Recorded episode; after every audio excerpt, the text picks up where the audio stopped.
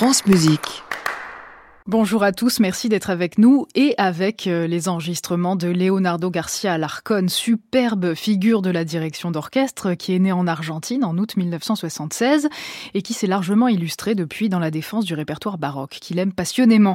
Et puis il y a aussi le tango qui n'est jamais très loin de Leonardo Garcia Alarcón. Le tango ressemble, nous dit-il, à un patrimoine émotionnel qui évoquerait la perte engendrée par le départ, un oubli, une nostalgie. Et voici donc la musique d'Astor Piazzolla qui avait étudié à Paris avec Nadia Boulanger. C'est cette dernière qui avait eu l'intelligence de faire comprendre à Piazzolla que sa véritable nature musicale était la musique de son pays, à savoir le tango.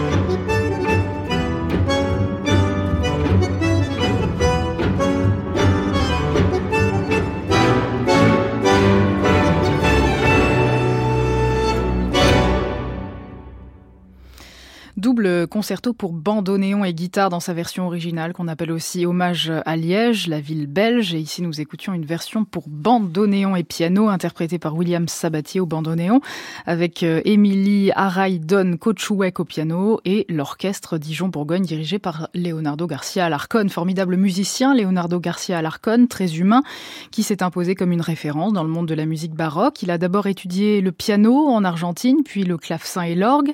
Et en 1990, il s'installe en Europe. Il consolide ses acquis à l'orgue et au clavecin, notamment au Centre de musique ancienne de Genève.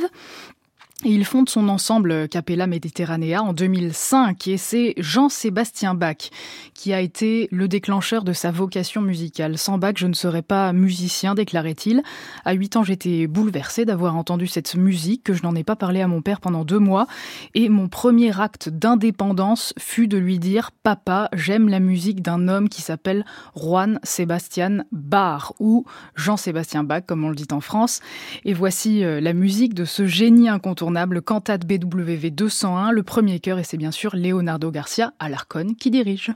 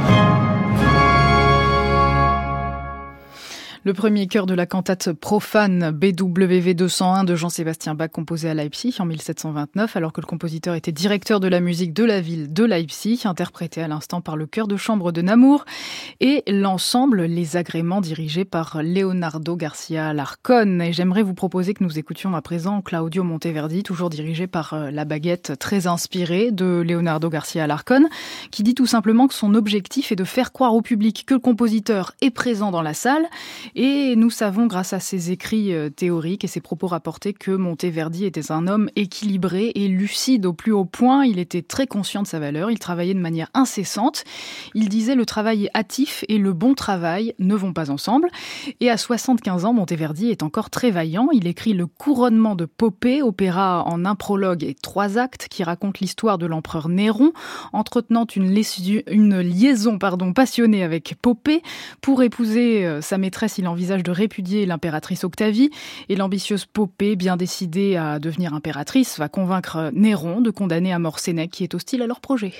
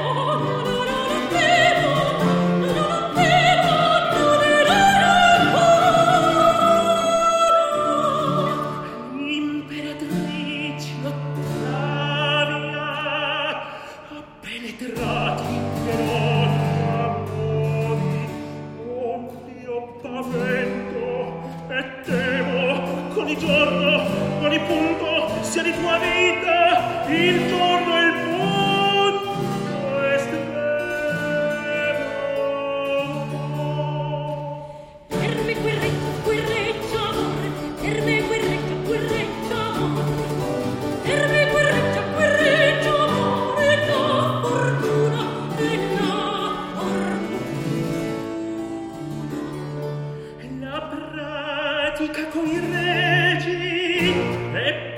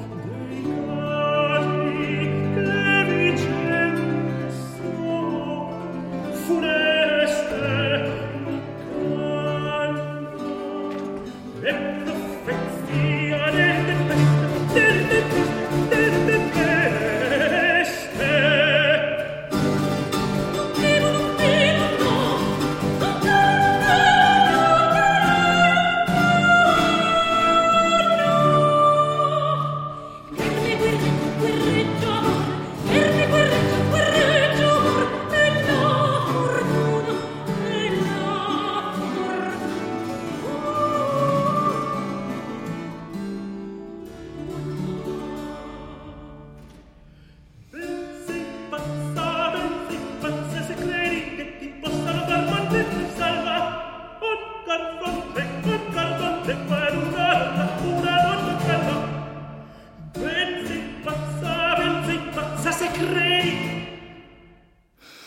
Espérance, tu caresses mon cœur, chante Popée au premier acte du couronnement de Popée de Claudio Monteverdi. C'était Francesca Aspromonte qui était Popée. Le ténor Emiliano González Toro était sa confidente. C'est un rôle d'alto dans l'opéra avec euh, la Capella Mediterranea dirigée par Leonardo Garcia Alarcón, un musicien qui n'est jamais à court d'idées. Son imagination est débordante et il a donc eu l'inspiration formidable de recréer un concert important qui avait eu lieu à Vienne le 23 mars 1780 un concert qui avait joué un rôle considérable dans la réputation de Mozart à Vienne, la capitale impériale où il résidait depuis 1781. Et pour ouvrir cette soirée, Mozart proposait le premier mouvement Allegro con spirito de sa 35e symphonie en ré majeur.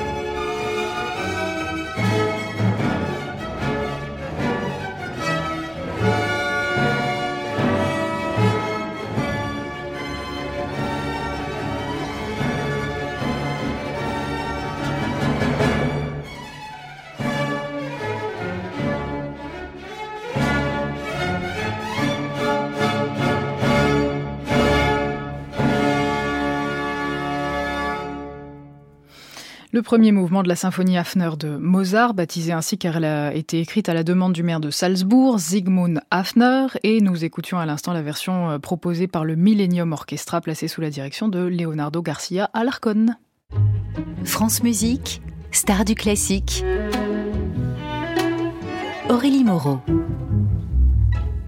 Le chef d'orchestre Leonardo Garcia Alarcón a le pouvoir de rendre la musique baroque vivante. À 19 ans, il quitte son Argentine natale pour partir à l'aventure à Genève, où il travaille avec la claveciniste Christiane Jacoté et aussi avec le chef d'orchestre Gabriel Garrido, qu'il qualifie de gourou des émotions humaines. Plus tard, il va devenir son assistant. Et ensuite, Leonardo Garcia Alarcón va imposer sa vision du baroque, un baroque vif, solaire et aussi documenté qu'incarné.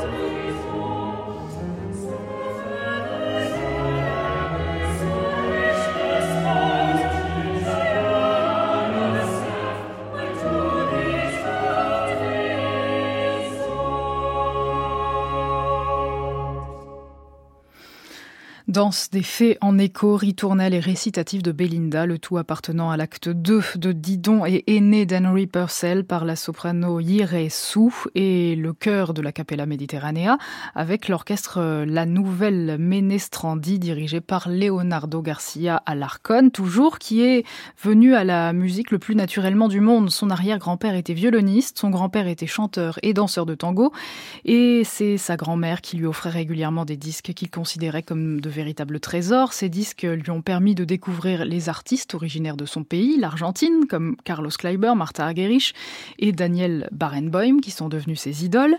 Et en tant qu'Argentin, Leonardo Garcia Alarcón est resté très sensible au pouvoir de la musique. Et ici, on va le retrouver dans un air de soprano très émouvant, tiré du Gloria de Georg Friedrich Händel.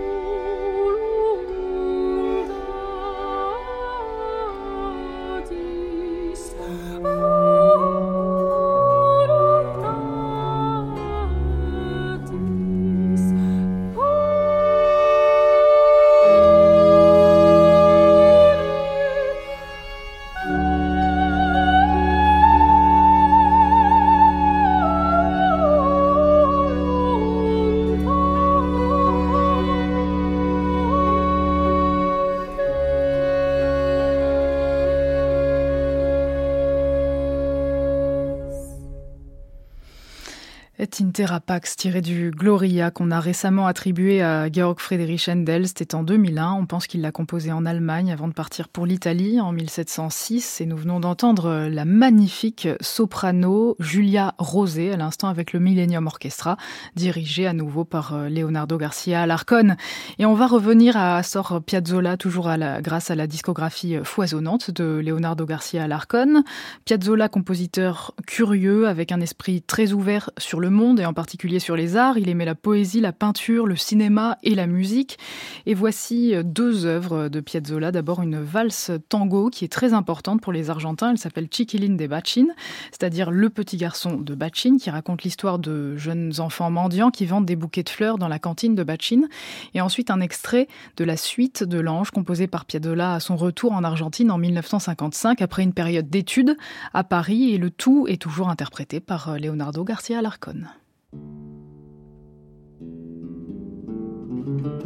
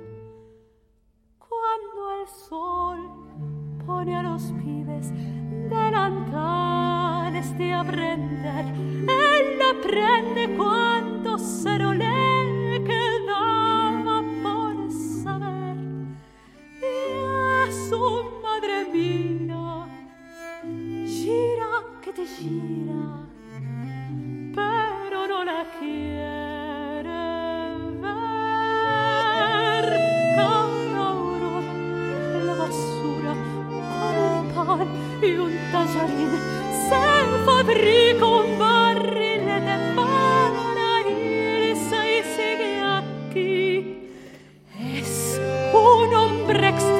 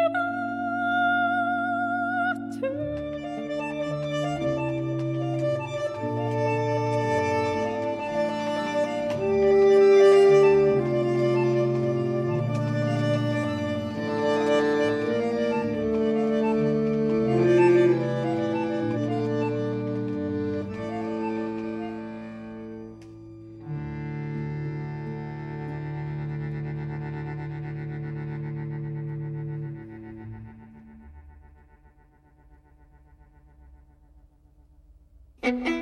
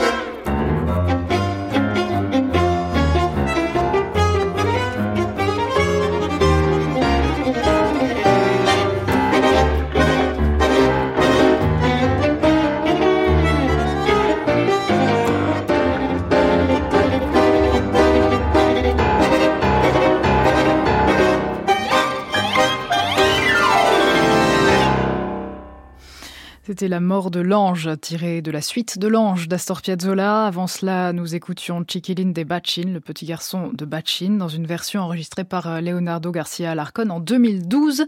Et quand on lui demande comment il choisit ses projets, Leonardo Garcia Alarcon explique que ces projets s'imposent comme des besoins. Et un nouveau besoin, donc, a été celui de graver l'oratorio Judas Maccabée de Georg Friedrich Händel à nouveau.